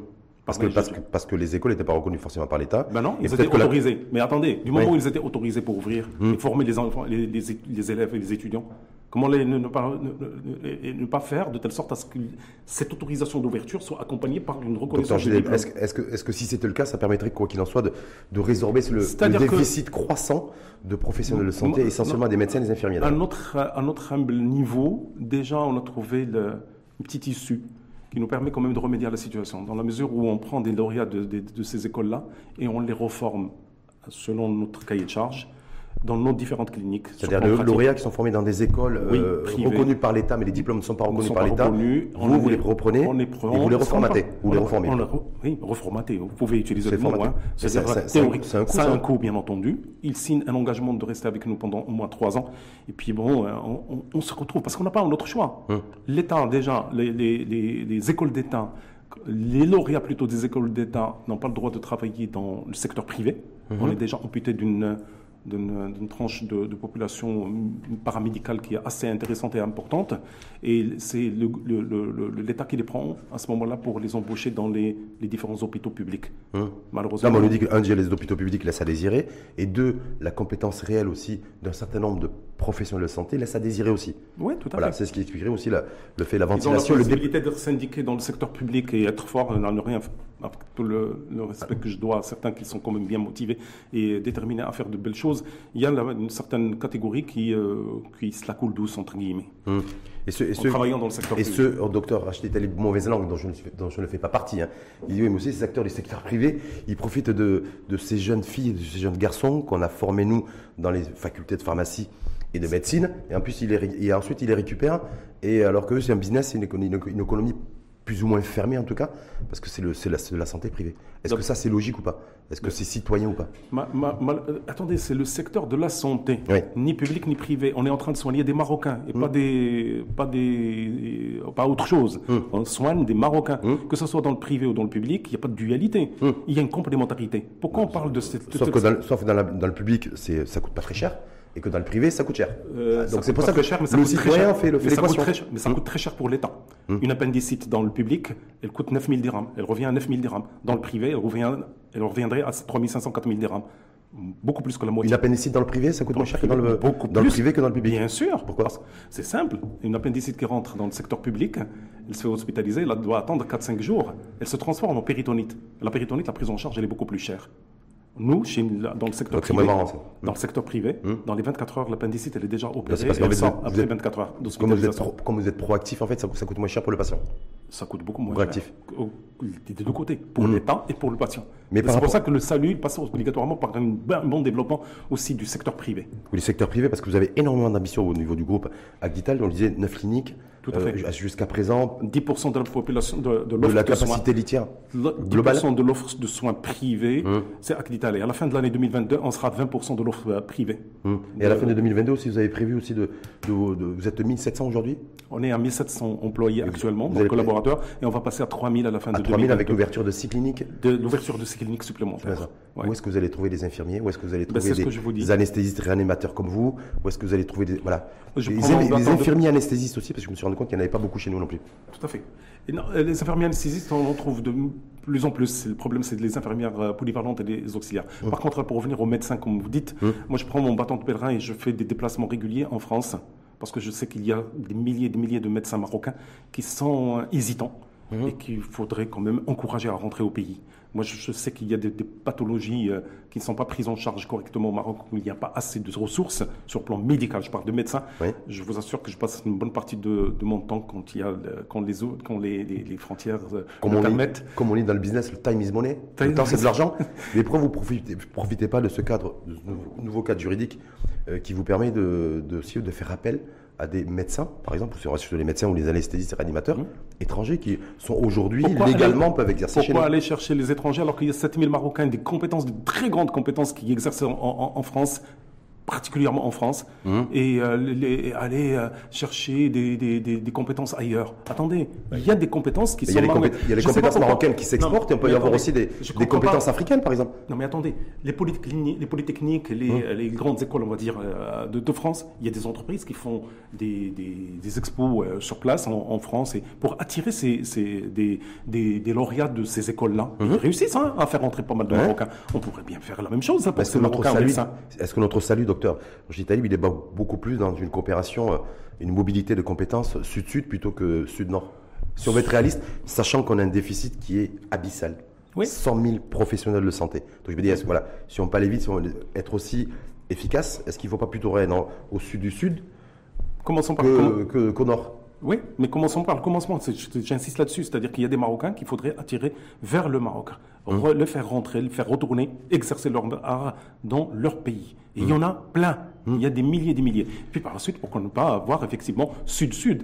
Sud-sud, il faut quand même avoir des exigences, minimum vite syndicales dans une formation. Il ne faut pas que ce soit n'importe quel médecin qui, euh, parce qu'il est euh, diplômé, qu'il va être compétent. Il faut être quand même assez exigeant et assez strict à ce niveau-là. Qu'il y ait une pack d'erreurs de, de, casting. Il s'agit de, de soins humains de vie mhm. humaine qui, sont mhm. qui, qui, est en question. Mais je, je suis intimement convaincu qu'il doit y avoir de très bons médecins et infirmiers ou infirmières sénégalaises. D'ailleurs, beaucoup de pays européens, je me rappelle, ça fait déjà une vingtaine d'années mhm. qu'ils ont fait, qu'ils font appel à ces compétences euh, du Sud, euh, africano-africaines depuis longtemps. Oui, pourquoi pas. Eh et, c'est les personnes qui sont s'avèrent extrêmement compétentes. Euh, ces compétences-là, c'est-à-dire qu'ils passent quand même des examens quand ils rentrent en France ou, ailleurs. Ils, ils, testent leurs connaissances et leurs compétences avant de les. C'est prévu chez nous, non? Non, c'est pas prévu. Dans, la loi, c'était. C'est-à-dire que c'était une revendication du Conseil de l'ordre des médecins. Oui, mais un diplôme qui doit être reconnu, c'est tout. Hmm. Mais euh, tester leurs compétences et leur faire passer des examens, il n'y en a pas. En tout cas, niveau-là. Est-ce que pour vous, dans la dynamique de développement, docteur Talib du groupe euh, Agdital à travers tout le, tout le royaume, est-ce que ce déficit de, ressources humaines, est-ce que c'est handicapant ou pas? Est-ce que ça peut retarder tout ce que vous, met, tout ce que vous êtes en train de mettre en place ou pas? Écoutez, il faut qu'il y ait un vase communicant entre les deux secteurs et j'insiste là-dessus. Il y a des compétences dans le secteur public et dans le secteur privé qui doivent normalement bénéficier à tous les Marocains qui soient dans les hôpitaux publics ou dans les hôpitaux privés. Arrêtons de cloisonner les deux secteurs et faisons de telle sorte à ce qu'il y ait une circulation de compétences. Je sais qu'il y a dans le secteur public, il y a des compétences malheureusement qui n'arriveraient pas à exercer dans le, privé parce que la loi ne leur permet pas. Mmh. Et il y a des, inversement, c'est vrai aussi. C'est-à-dire qu'il y a, moi je vis le calvaire pour trouver des médecins nucléistes. Des médecins nucléistes, les gens, c'est des médecins spécialistes dans les, la médecine nucléaire, qui fait le PET scan, qui fait la, les scintigraphies, qui fait l'irathérapie. On n'en trouve pas dans le secteur privé et on y en a deux un nombre important dans le cercle public, dans des zones où il n'y a pas de médecins, dans des zones où il n'y a pas de, de vous n'arrivez pas, pas, à les attirer? Mais non, je ne peux pas, parce qu'ils sont contractuels avec l'État. Le, le, TPA, le, temps plein aménagé. Le temps plein aménagé, c'est des professeurs. Il n'y a que pour les professeurs. ils ne sont pas éligibles, non, c'est pas, ils sont pas éligibles. Ça, je parle de, de, de médecins publics euh, lambda, qui hum. n'est pas, qui n'est pas euh, universitaire. Je parle de, de, de, médecins publics tout court. En tout cas, l'autre réalité donc, à laquelle vous êtes confronté, donc c'est aussi vous, vous bataillez, je pense que vous bataillez tous les jours euh, pour trouver de la compétence et faire en sorte aussi d'aligner le développement de cliniques à le développement aussi de, compétences et y répondre. Je, vais insister, si vous permettez, Rachid, sur une chose. la chance que le groupe Agdita là, il est dirigé par un médecin et j'arrive à avoir, j'ai l'honneur d'être entouré et d'être attractif de, de, de, centaines, de plusieurs centaines de médecins. Actuellement, il y a quelque chose comme 650 à 700 médecins compétents qui travaillent dans le groupe. C'est parce qu'il y a un chef de file qui est médecin et à qui on fait confiance. Et c'est un grand honneur pour moi. Est-ce que, est que vous jouez, entre guillemets, jouez, entre guillemets, hein, sur la rémunération aussi? Parce qu'on sait très bien qu'une une, une des attractivités, ça c'est humain, hein, c'est la rémunération. Est-ce que c'est un critère sur lequel aussi vous l'un des critères différenciés par rapport à vos concurrents ou confrères C'est les plateaux techniques, les plateaux techniques de haut niveau. Donc c'est les équipements. surtout, ah oui, niveau les équipements. Et puis leur assurer la sécurité pour leurs patients, qu'ils soient pas, que leur réputation ne soit pas entachée par le manque d'équipements, le manque de, de, sécurité dans, leur, dans les cliniques où ils exercent. C'est-à-dire qu'on leur offre quand même des plateaux techniques de très haut niveau et de ce Vous pouvez le. Donc vous jouez sur le, enfin, vous jouez, vous appuyez en tout cas sur le cadre de travail, donc avec euh, d'équipements de qualité. Tout à fait. Et, après, et après la rémunération. On est, à l'écoute de ces médecins. Mhm. C'est-à-dire, autant qu'investisseur médecin, parce que là, j'ai quand même la casquette de médical qui l'emporte régulièrement mhm. dans mes décisions de choix d'équipement. De, il y a des équipements qui ne sont pas du tout rentables, mais, ils sont nécessaires de temps en temps, ça arrive. Il arrive que cet équipement soit quand même vital pour mhm. tel patient. Si j'étais un investisseur lambda non médecin, je serais amené à réfléchir totalement chiffres, mais là, ce n'est pas le cas. Je réfléchis rentabilité humaine, rentabilité sur plan pratique quotidienne. En même temps, je rappelle que vous êtes présent essentiellement à Casablanca au niveau des, cliniques Non, non, non. Essentiellement. On est à Jadida, on sera à Tanger, à Gadir, voilà. Asfi. Quand vous, êtes en train de vous déployer, en ah fait, et de, de, revoir votre implantation au niveau, au niveau territorial. territorial. Toujours en mettant en équation, docteur Talib, le fait qu'il y a une pénurie en matière de ressources humaines, hum? et donc de compétences, pour hum? appeler, voire, de, voire de talent, parce qu'en santé, il faut aussi parler de talent. Hum? Est-ce qu'il n'y aura pas un souci supplémentaire? Parce que plus vous allez vous éloigner des, j'allais dire, des, des, territoires dynamiques, plus, à mon avis, ça va être extrêmement compliqué d'attirer des compétences. Mais écoutez, euh, je parle d'abord pour le paramédical ce qu'on a fait pour Casablanca, on le fait maintenant pour les différentes villes. Il y a des écoles privées dans toutes les villes du Maroc. Des écoles privées de paramédical. À Tanger, quand on s'apprête à ouvrir pour le mois de mai prochain. Le CHU euh, Non, non, je, parle Vous, ah, le groupe Aguita, parce qu'il y a déjà. Le groupe Aguita, moi je hum, parle hum. des Il y a un CHU qui est prévu aussi à Tanger. Il y a un, CHU qui, euh, qui n'attend que l'ouverture. là. Et pareillement pour Agadir. Hum. Donc on est en train de, de former actuellement des du personnel paramédical dans nos différentes cliniques sur, sur le terrain et en même temps de les reformater au niveau de, certains d'instituts avec qui on a créé des partenariats de formation théorique sur, avec des, simulateurs, avec des mannequins. avec. C'est quand même fou parce que tout ça renchérit le coût. Parce que ce que vous dites là, j'ai eu, eu, des débats avec des, opérateurs dans l'industrie automobile et aéronautique qui faisaient exact, en fait, qui avaient été dans l'obligation de se retrouver à, former eux-mêmes. Et euh, c'est un beau challenge. Oui, c'est un très beau, challenge. Oui, Décision qui a été prise, vous disiez tout à l'heure, docteur Roger Talib, Talib, pardon, que vous regrettiez que les pouvoirs publics, ministère de la Santé ne vous associez pas à des décisions, en tout cas tout ce qui est la mise en place de la couverture généralisée.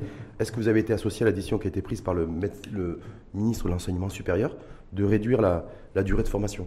Moi, je salue cette décision, même si on n'a pas été associé à cette décision du mais Par contre, elle est bonne. Mais euh, elle est très bonne, parce que là, quand même, c'est une très bonne euh, manière de, de, décourter et puis de former davantage de médecins.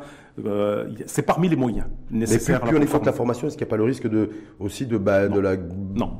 Pas de la galvauder, mais bon, d'avoir... Non, non, non, non, non, ne vous inquiétez pas sur ce plan-là. On a été formé avec 7 ans, et c'est la dernière année, c'était formation beaucoup plus pratique. Ben, on peut bien... C'est après... Il y a même la première année la deuxième année, moi, c'est mon humble avis. Hum. Il y a certaines matières qui ne servent pas à grand-chose sur le, dans la pratique quotidienne du médecin.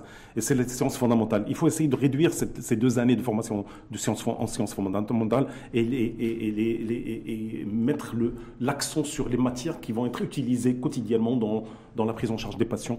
Euh, Donc pour vous, c'est plutôt une bonne décision très bonne de réduire le, la, formation de, de cette, de cette est-ce que vous faites partie aussi de celles et ceux qui, euh, toujours dans la réduction du, du, en tout cas du, déficit de, professionnels de santé, d'avoir plus de compétences de disponibles hein, Ça renforcera la compétitivité et peut-être votre marge d'ailleurs de bénéficiaires annuels, mais euh, plus sérieusement, de revoir un peu les critères pour euh, accéder à la, une faculté de, médecine et de pharmacie. Il y a qui, voilà, avoir, continuer à se dire, voilà, ce premier critère d'avoir au moins 18 de moyenne, bof, c'est un peu dépassé. Ils ont déjà réduit euh, les dernières Oui, ils ont mis à 16, 15, 16, mais bon. Oui, maintenant c'est 15, Parce qu'il y a une polémique aussi entre le public et le privé. Il y a le secteur privé qui prend même à 12 ou 13, quelque chose comme ça. 12 et demi, mais il faut être quand même assez sélectif, parce que là, il s'agit de vie humaine. C'est pas une formation d'ingénieur. L'ingénieur, il a le droit à l'erreur, mais là, quand un médecin, quand, il n'a pas le droit à l'erreur dans sa pratique quotidienne. C'est-à-dire que si jamais il y a une erreur de diagnostic ou une erreur thérapeutique, c'est une vie humaine en jeu. Il faut rester très sélectif à ce niveau-là. Docteur Roger je voyais, d'ailleurs, peut-être je pense, je suppose une personne connaissez très bien qui a réagi là-dessus et qui, euh, c'est Jaffa Lekal, mmh. épidémiologiste et infectiologue, voilà, que vous le saluez, je le salue également d'ailleurs, et qui disait, mais c'est pas parce qu'on a 18 de moyenne au bac qu'on va être, qu'on, a la certitude d'être un bon médecin.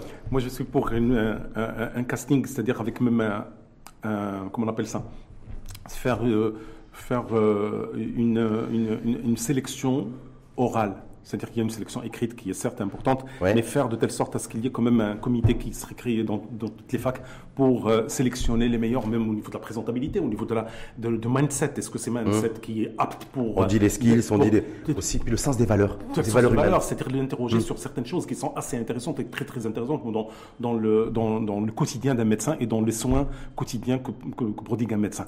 Donc il y a la sélection écrite théorique qui est très importante, certes mais en même temps, il faut quand même sélectionner les gens aussi sur le plan euh, de présentabilité et de, mindset. Et pour rendre attractif aussi notre territoire au niveau des compétences, certaines voix, euh, pas forcément des mauvaises langues d'ailleurs en l'occurrence, disent mais c'est pas un territoire suffisamment dynamique en matière de recherche et de développement. Et d'innovation d'avoir de. Parce que si on avait de vrais laboratoires d'innovation médicale, vous avez fait référence sciences humaines, sciences médicales et sciences fondamentales, eh bien peut-être qu'on on arriverait à beaucoup plus à fixer des compétences chez nous. Vous partagez ça et c'est un, cercle vertueux, c'est-à-dire que du moment où si vous encouragez les investissements dans le secteur, ça va être attractif pour tout ce beau mmh. monde-là. Et on va attirer des compétences de très haut niveau. Je vous assure qu'il y a des, de belles compétences. Et maintenant que la loi le permet, on peut attirer même les Tunisiens, les Sénégalais, comme vous le dites, les Algériens. Sauf qu'on n'attire pas beaucoup d'investissement. De, il n'y a pas mmh. beaucoup d'investissement dans l'innovation. Et je vois rien que le laboratoire pharmaceutique, je suis effrayé. Vous savez combien le, quel est le volume global, l'enveloppe globale dégagée par l'industrie pharma, c'est-à-dire les acteurs locaux avec les multinationales dans la recherche et développement? Ils sont 50. C'est 430 millions de dirhams. Ouais. C'est pas beaucoup. Hein. Pas du tout. Alors, dans les yeux, dans les yeux au, président du groupe Agdital, vous, la recherche et développement, c'est combien? Est-ce que c'est un, un secteur aussi dans lequel vous investissez ou comptez investir, sachant que je peux, voilà, on peut comprendre aussi que d'abord c'est un investissement physique, c'est-à-dire vous, vous, construisez, vous implantez des, cliniques, et puis ensuite ça sera le, bon, dans un second temps pas. On espère quand même une certaine rentabilité qu'on n'a pas encore euh, on est autour de tourner, de tourner entre 5 et 7 de rentabilité actuellement, mmh. mais on espère quand même avec la révision de la, de la tarification et puis surtout la révision à la baisse du ticket modérateur pour que le Marocain paye de moins en moins de mmh. sa poche. Actuellement, je vous le rappelle, il paye 60 et, euh, de, la poche. L'objectif, c'est 30 avec la couverture L'objectif, c'est de 25 à 30 mmh. J'espère qu'on y arrivera. Et à ce moment-là, je pense que la rentabilité, elle serait au rendez-vous, une rentabilité beaucoup plus intéressante qui attirerait encore davantage d'investisseurs étrangers et puis en même temps développer la recherche. Pourquoi pas développer la, recherche, développer la recherche dans le secteur privé, un secteur qui peut être très porteur à ce niveau-là. Mhm. L'État, il faut quand même se mettre à, la place. Est-ce que c'est un enjeu de souveraineté pour vous, docteur Rochdi Talib, de dire, voilà, investir massivement dans, dans les compétences déjà, hein, c'est-à-dire mhm. d'avoir de vraies compétences dans l'innovation, euh, parce que l'innovation, ça existe essentiellement aussi au niveau de la santé. Est-ce que ça peut permettre aussi de gagner, je veux dire, en, je veux dire des, euh, en souveraineté? Sanitaire, parce que la souveraineté sanitaire, on le voit, on va venir là-dessus. C'est le sujet maintenant actuellement. Ben, c'est le sujet qui est l'actualité. C'est un très grand sujet, la souveraineté. Ben, écoutez, faisons de telle sorte à ce qu'il y ait quand même même des compétences marocaines qui viennent, qui rentrent au Maroc, il faut pousser. Ou même qui travaillent à distance, on peut travailler à distance. Ou travailler à distance, avec la robotisation maintenant qui est en train de prendre de la place de plus en plus. Et puis en même temps, encourager les nationaux. Parce que là, je vous dis, hein, la, fibre la fibre patriotique qui nous régit, beaucoup plus qu'autre chose là actuellement. Sinon, ben, on serait intéressé à faire autre chose que, que créer des cliniques ou créer des hôpitaux privés. Et on peut bien attaquer d'autres secteurs qui sont beaucoup plus rentables. Mais on ne l'a pas fait. Hein? Parce qu'on est régi par la fibre patriotique. En tout cas, première. On aime notre pays, hein, sachez-le. Oui, je suis, j'en suis entièrement convaincu. Mais il y, a, ceux qui aiment notre pays, on est, on est, on, l'est tous. Il y a ceux qui sont très attachés aussi à l'humanité, hum. et, à l'humain et à la protection de, de l'individu. L'équation est très difficile à résoudre. C'est-à-dire en étant, restant humanitaire à 100%, on ne peut pas l'être dans le secteur privé à 100%. Parce que sinon, ben, l'argent, les ressources viendront d'où? C'est pas possible. En tout cas, secteur privé, vous, je le rappelle, docteur Roger Talib, être président directeur général du groupe Agdital, premier groupe de cliniques privées au Maroc. Quel est votre rôle ou comment vous voyez votre rôle dans, le, dans la dynamique aujourd'hui, initiée au plus haut sommet de l'État, pour recouvrir progressivement à sa souveraineté d'un point de vue sanitaire? Je vous assure, euh, euh, au niveau de mon groupe déjà, il y a un avant-discours 30 août, le 30 juillet, pardon, 30 juillet 2020 et un après-discours 30 euh, juillet 2020. Avant, on, était, on allait nous contenter de quelque chose comme 4-5 cliniques dans le mhm. groupe et, euh, wait and see. Mhm. Et puis une fois ce discours qui était très très encourageant et porteur d'une euh, révolution socio-économique, nous a poussé mais à revoir la copie de fond en comble. Mhm. Et là, on est en train de nous projeter pour ouvrir, comme je vous ai dit, là, on va être 15 ou 16 cliniques à la fin de l'année 2022, une 24-25 d'ici 2024 et euh, pourquoi pas encore 25 cliniques d'ici 2024. Donc, euh, pourquoi ne pas faire. Ça va demander beaucoup tout, ça, non? Beaucoup de Beaucoup de sous ben, on, a la confiance on a la confiance Peut-être 200 millions de par clinique euh. Oui, on a la confiance des institutions financières. On a créé quand même un bras immobilier. On se contente maintenant que de la partie euh, soins et on a laissé la partie immobilière aux professionnels de, de l'immobilier, de foncier. On a créé ce bras immobilier qui s'appelle Aquital Immo, rien que pour mmh. nous euh, décharger de la partie foncière immobilière et nous contenter, nous concentrer sur la partie purement opérationnelle et exploitation. Mmh.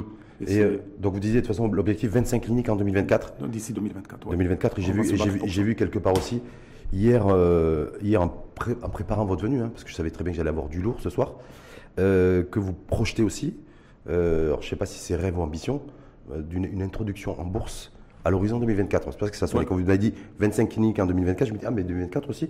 Je crois savoir que le docteur Rocher va dire publiquement et officiellement ouais, régulièrement. l'entrée en bourse pour, pour ce, cette échéance-là, 2024. Tout à fait. Et c'est pour vous dire, pour vous prouver quand même qu'on va chercher quand même une levée de fonds assez importante à ce niveau-là. C'est pas pour nous enrichir, mais c'est pour euh, nous développer encore davantage et c'est dans l'intérêt de notre pays. C'est-à-dire que les, on a un fonds d'investissement qui nous a fait confiance. Il y a même un fonds d'investissement dans le cadre de l'exploitation, MCP, qui nous, euh, qui nous accompagne et qui a apporté quand même un grand plus, aussi bien au niveau financier qu'au niveau gouvernance. Et puis en même temps, on a créé le bar immobilier par ces financiers qui nous ont fait confiance, pareillement. Mais là, quand même, c'est pas suffisant pour pouvoir quand même répondre à tous nos besoins sur le plan financier. Il y a mmh. les banques qui nous accompagnent, et je remercie euh, mes, amis de la, banque CIH euh, qui euh, nous accompagnent pleinement à ce niveau-là. Et on a besoin quand même davantage de ressources, comme vous le dites, si bien, par Et la bourse, la bourse, ça peut être la solution. quand même une bonne levée de fonds pour nous. Mmh. Et vous allez penser que vous allez pouvoir attirer, en tout cas capter l'attention des petits, des c'est quoi des, des petits porteurs ou, plutôt des les porteurs un peu plus costauds Tout le monde serait bienvenu. Les institutionnels Vous visez essentiellement Oui, les, Mais les, petits, porteurs, aussi porteurs aussi Ah oui, hum. oui. Et puis surtout, faire de telle sorte à ce que les gens comprennent que dans le secteur de la santé privée, il y a des gens qui sont structurés, qui, sont, euh, qui travaillent dans la transparence la plus totale et qui cherchent quand même le, le bien de, de, du secteur euh, en, investissement, en investissant très lourdement et en ayant le courage de prendre des risques, des gros risques. Pourquoi c'est juste pour conclure là-dessus, pourquoi cette échéance 2024 Parce que vous êtes, resté vague derrière vos déclarations, vous dites à partir de 2024, entre 2024 et 2026. Oui, non, mais c'est. Et là, par rapport à votre plan de développement, je, dis bien, c'est dans les deux années à venir, entre deux ans et trois ans maximum. Il faut une préparation, une bonne préparation. Euh, J'attends le go de mes financiers là pour me dire qu'on est assez mûr pour pouvoir euh, y aller euh, à fond. Euh, pourquoi pas même dès l'année prochaine. Ah, c'est possible. C'est possible d'avancer le, curseur. Je, je, suis médecin, je ne suis pas un, financier. J'attends quand même le go de, des financiers qui sont des professionnels. Je fais beaucoup confiance à, à, mes collaborateurs à ce niveau et mes conseils. Donc en tout cas, c'est ce qui, est, ce qui est prévu, je le rappelle, par le groupe Acdital que vous, euh, que vous présidez en tant que président, président directeur général. C'est six ouvertures de six cliniques cette année en 2022. Cette année 2022. Et on va représenter quelque chose comme 20% de la. On va passer de 1000 à 2 millions. On va doubler de capacité litière d'ici la fin de l'année. Hum. Parce que ce sont des hôpitaux privés de 200 lits et plus. Et ces cliniques qui vont être ouvertes dans quel hôpitaux dans quelle région? Tanger, Agadir, Salé, euh, euh, euh Asfi, Bouskoura, dans la région de Kazan, Khouribga. Oui. Donc ça c'est ça c'est pour les, les, les, six, les six cliniques en 2022. En 2022, Donc comme vous avez dit, il y en aura 25 d'ici 2024. 2024. Donc ouais. euh, l'ouverture après, est-ce que vous allez On a trois ans pour ouvrir quand même. En fait, ma question c'est est-ce que vous allez, ils sont en cours de construction. Est-ce que vous allez rentrer dans les territoires? Est-ce que vous allez rentrer dans les territoires, dans le monde rural ou pas d'ici d'ici 2024 et d'ici votre votre entrée en bourse? On est en train de faire une réflexion assez profonde là pour créer quand même des centres de santé privés dans des centres de, de, mmh. dans des endroits assez reculés où il y aura quand même des médecins généralistes et du personnel assez bien formés pour pouvoir faire le tri et traiter les choses qui sont faciles à traiter sur place et puis faire les, les, les évacuations vers les structures. Je dis, euh, Talib, je ne suis pas mauvaise langue une fois de plus, mais est-ce qu'on peut considérer que lorsque vous allez vous déployer aussi et vous développer dans le monde rural, d'avoir des, des, centres de soins, pas forcément des cliniques comme on peut avoir en ville? Non, c'est des centres de, de tri. De, de, tri, voilà. Il y aura aussi un niveau d'équipement qui, ah, c'est un équipement de, nécessaire, euh, le, nécessaire pour poser comme des diagnostics. Hum. Un appareil d'échographie, une radiologie, un petit, hum. euh, des examens de laboratoire euh, classiques, tout ce, cet équipement. De bons infirmiers aussi, de, bons, anesthésistes, animateurs Non, pas des anesthésistes, on ne va pas faire comme les traitements. C'est uniquement pour faire du tri et traiter les choses qui sont couramment fréquentées ou rencontrées dans, dans des milieux enclavés. Hum. Et puis par la suite, quand il s'agit de choses sérieuses, on va les évacuer à ce moment-là vers les cliniques ou les hôpitaux privés de, de, de, la région. Donc vous allez, vous allez investir aussi dans la logistique et le transport Oui. Ah, je sais pas, c'est dans, dans, le pipe comme réflexion actuellement. Merci à vous. On passe aux questions des internautes Oui. Ça vous, ça vous dit La première question, c'est marrant. Première question qui vous est adressée, docteur Rojdi Talib. Est-ce que vous confirmez ou pas la nomination du professeur Heikel à la tête de votre groupe? Non, c'est pas. Il y a eu un malentendu à ce niveau-là, mais c'est un, grand ami avec qui je partage beaucoup de choses. Il, nous apporte énormément de, conseils euh, stratégiques et dans le développement parce que c'est un monsieur qui connaît très bien le, secteur. Et on est en pourparler pour euh, le, prendre avec nous, là, soit comme. Euh, comme responsable d'une section, ou bien comme conseiller, ou bien comme prestataire. Hmm. C'est en cours de négociation. Mais plus, comme, mais plus comme DG non, DG, non. non, plus comme DG en tout cas. Deuxième question qui vous est adressée, est-ce qu'on peut dire que les cliniques de votre groupe sont élitistes? C'est intéressant. C'est la perception, vous voyez, l'image et la perception de l'image qu'on peut avoir. Et voilà, le groupe Agdital, c'est c'est 9 cliniques aujourd'hui, ça sera 15 euh, cliniques fin 2022, ça sera 25 cliniques en 2024. Et l'image que vous avez, que vous pouvez avoir en tout cas véhiculée auprès de certaines personnes, voilà. Je soigne, je soigne, les Marocains, quel que soit leur niveau euh, social. Quand il s'agit, quand il faut faire des actes sociaux, on le fait, on ne le crie pas sur les, les, toits. On a créé même une fondation, carrément, pour aider les, les, démunis. Et surtout maintenant, même avec la généralisation, il y a des tickets modérateurs à payer. On va faire de telle sorte à ce que cette fondation intervienne pour pouvoir quand même payer pour les gens très démunis qui n'ont pas les moyens. Avec, avec une, une, stratégie de quota Une stratégie de quota, tout à fait. Troisième question qui vous est adressée, quel est le pourcentage du, euh, des professionnels de santé étrangers au sein de votre groupe à ce jour-là, il n'y a pas d'étrangers, de professionnels de santé tout court, euh, quel que soit le médical, les les paramédicales. Non, pour le moment, j'ai beaucoup plus de Tunisiens avec qui j'ai créé des, des, plutôt j'ai tissé des liens, euh, des partenariats. J'ai des ils sont moins d'une centaine de personnes dans les, sur les 1700.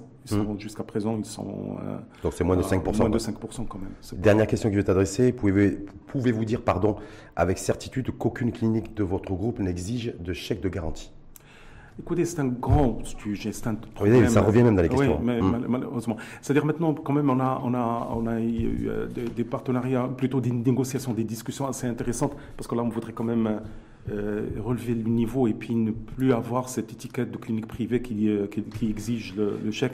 On a eu des, discussions assez intéressantes avec le, directeur général de la CNOPS qui nous a donné quand même la possibilité de vérifier la solvabilité ou la, la, la, solvabilité, on va dire mm-hmm. carrément, de, des patients knopistes. Maintenant, les knopistes, on n'a pas besoin de leur demander quoi que ce soit comme, euh, comme avant. je ne parle pas de, de, chèque, de garantie du moment où je ne sais pas si la personne elle a une prise en charge ou pas à 3 heures du matin. On demande une avance en fonction de l'acte qui va avoir euh, lieu.